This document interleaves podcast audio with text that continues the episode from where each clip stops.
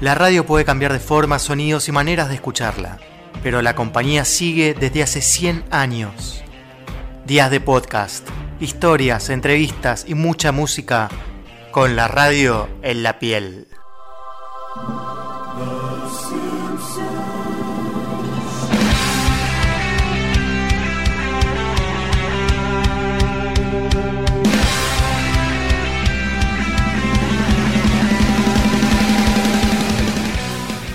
Episodio número 11 de Días de Podcast.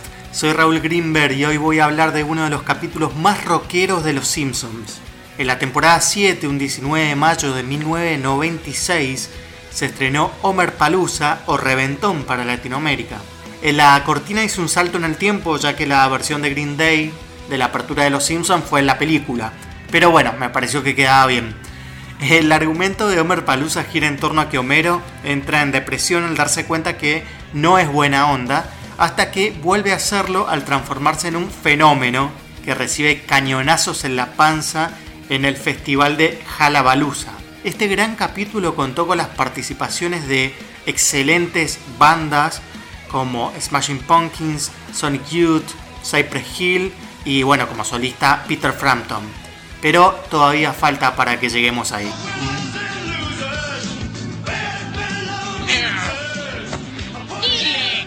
Ah, señor Don Simpson, ¿puede cambiarle la estación al radio? Pero es Grand Funk Railroad.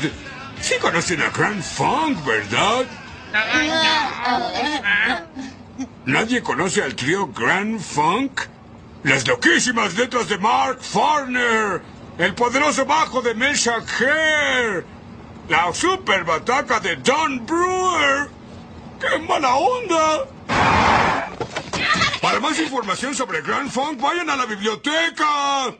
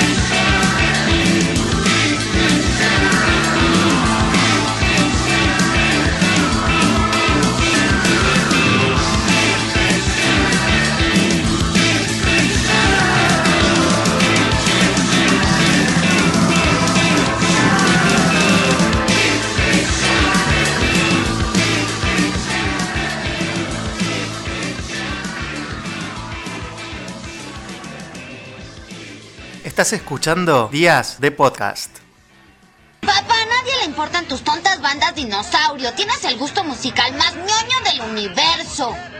Solo quería rockear con ustedes. Homero, en primera es reventarse. Y en segunda no nos reventaríamos contigo aunque fueras el último papá de la Tierra. Estos sí que son desconocidos. Sonic Youth, N.I.N., Halabaluza. Halabaluza es un festival musical, el más grande de todos los tiempos. Solo hay un festival musical más grande de todos los tiempos y es el Festival Oz. ¿El USK? El Festival Oz. que patrocinó una de las computadoras esas Apple. ¿Computadoras qué? Oh.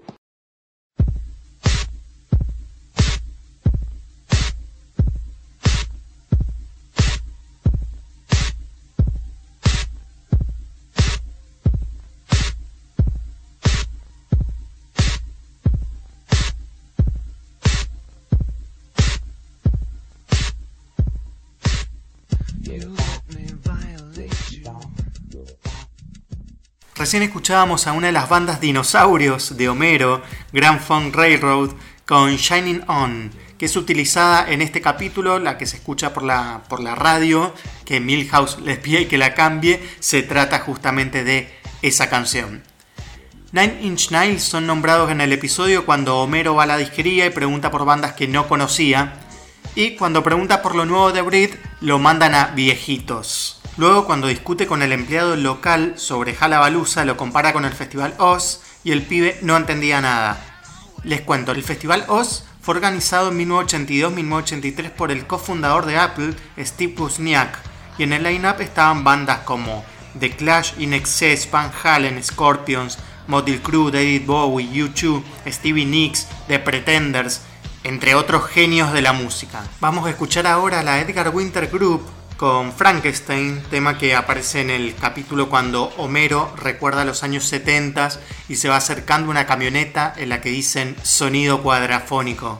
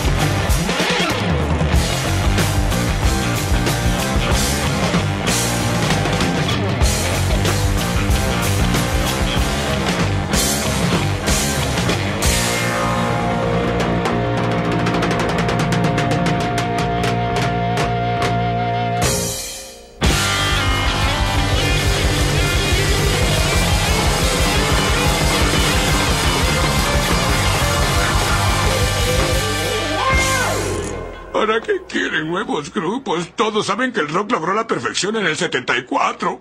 Es un hecho científico.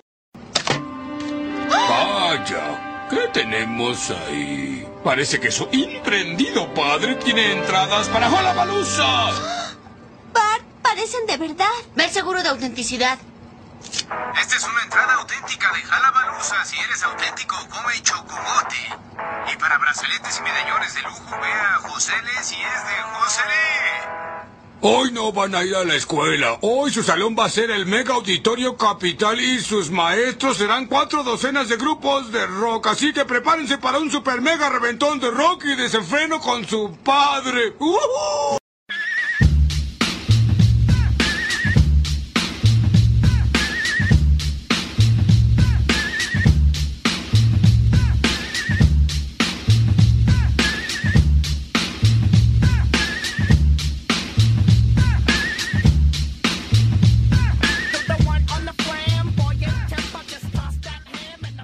Sigo con este especial dedicado a Halabalusa. Suena en la cortina Cypress Hill con Inside the Brain. Gran momento cuando hacen la versión con la Sinfónica de Londres. ¿Quién va a tocar con la Orquesta Sinfónica de Londres? Por favor, ¿alguno de ustedes pidió la Orquesta Sinfónica de Londres? Tal vez estaban volando. Cypress Hill, estoy viendo dónde están ustedes. Nosotros no pedimos nada. Que esté bien tener una, rola, ¿no? Vamos a pedirla. Sí, vamos a pedirla. Esperen, esperen. Yo, yo lo arreglo. Esperen un momento. Ah, sí, sí, creo que sí. Sí, ¿saben la de loco de la mente? Uh, generalmente tocamos clásico. Pero a ver qué pasa.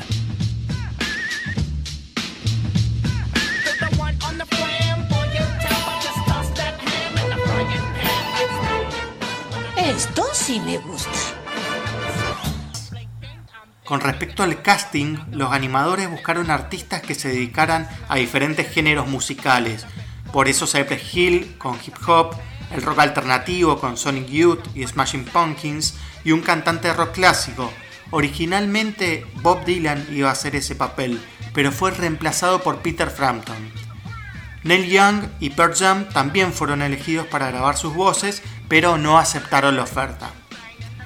Originalmente, además, Courtney Love y Hall iban a prestar sus voces para el episodio, pero rechazaron el ofrecimiento. Según el comentario de DVD del episodio, una de las bandas que estuvo como invitada había dicho que si Courtney Love estaba en el episodio, ellos no lo estarían. Un artículo de Entertainment Weekly reveló que el grupo era Sonic Youth. Se pensaba que Love aparecería en el episodio porque recientemente había hecho una película en ese entonces junto con James Brooks, pero ella nunca respondió a los llamados. Hola, maestro. Me gusta tu estilo. Cuando la vida te escupe, aguantas el palo. Billy de los Smashing Pumpkins. Homero Simpson de los Simpsonitos. Sabes, mis hijos te admiran mucho y gracias a tu lúgubre música al fin dejaron de soñar en un futuro que yo no puedo darles. Bueno, tratamos de hacer algo.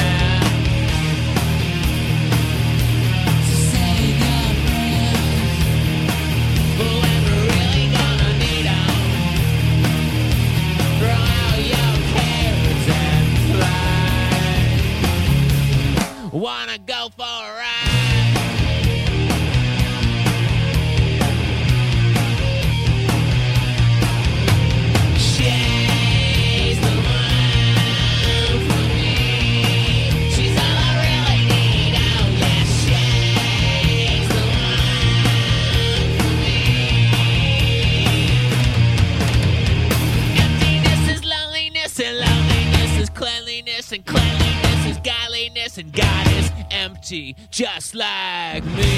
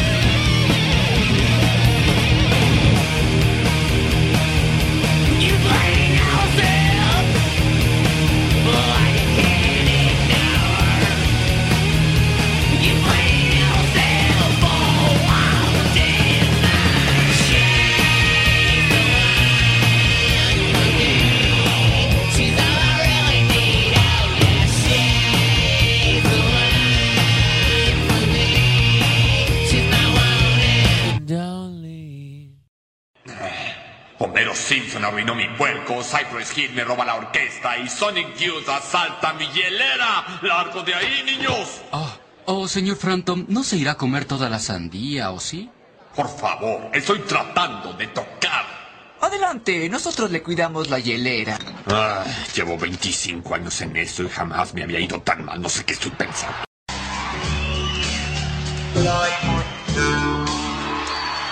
Ese hace hablar a la guitarra. Mis zapatos también están hablando. No te preocupes, no te haremos nada. Lo único que queremos es divertirnos un poco.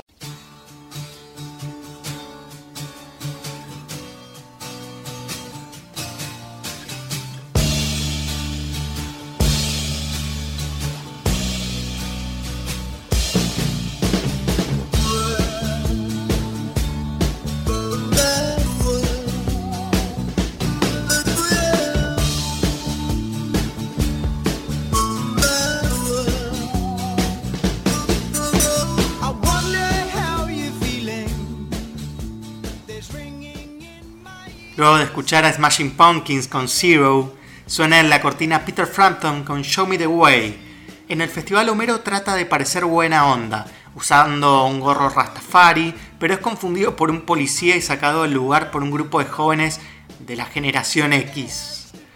Luego de ser insultado por todo el público, Homero enojado patea un cañón, el que dispara un cerdo inflable de Peter Frampton hacia su estómago. El dueño del festival queda impresionado por la resistencia de Homero hacia los golpes, por lo que lo contrata como fenómeno del festival. Como resultado, Homero sale de gira con los músicos y artistas que estaban en el festival, los Smashing, Sonic Youth, Cypress Hill. Homero de repente se da cuenta de que había empezado a formar parte de la buena vida. Al estar en el mismo festival que los músicos de rock, era respetado por la juventud americana, incluyendo su hijo Bart. Un día la gira hace una parada en Springfield.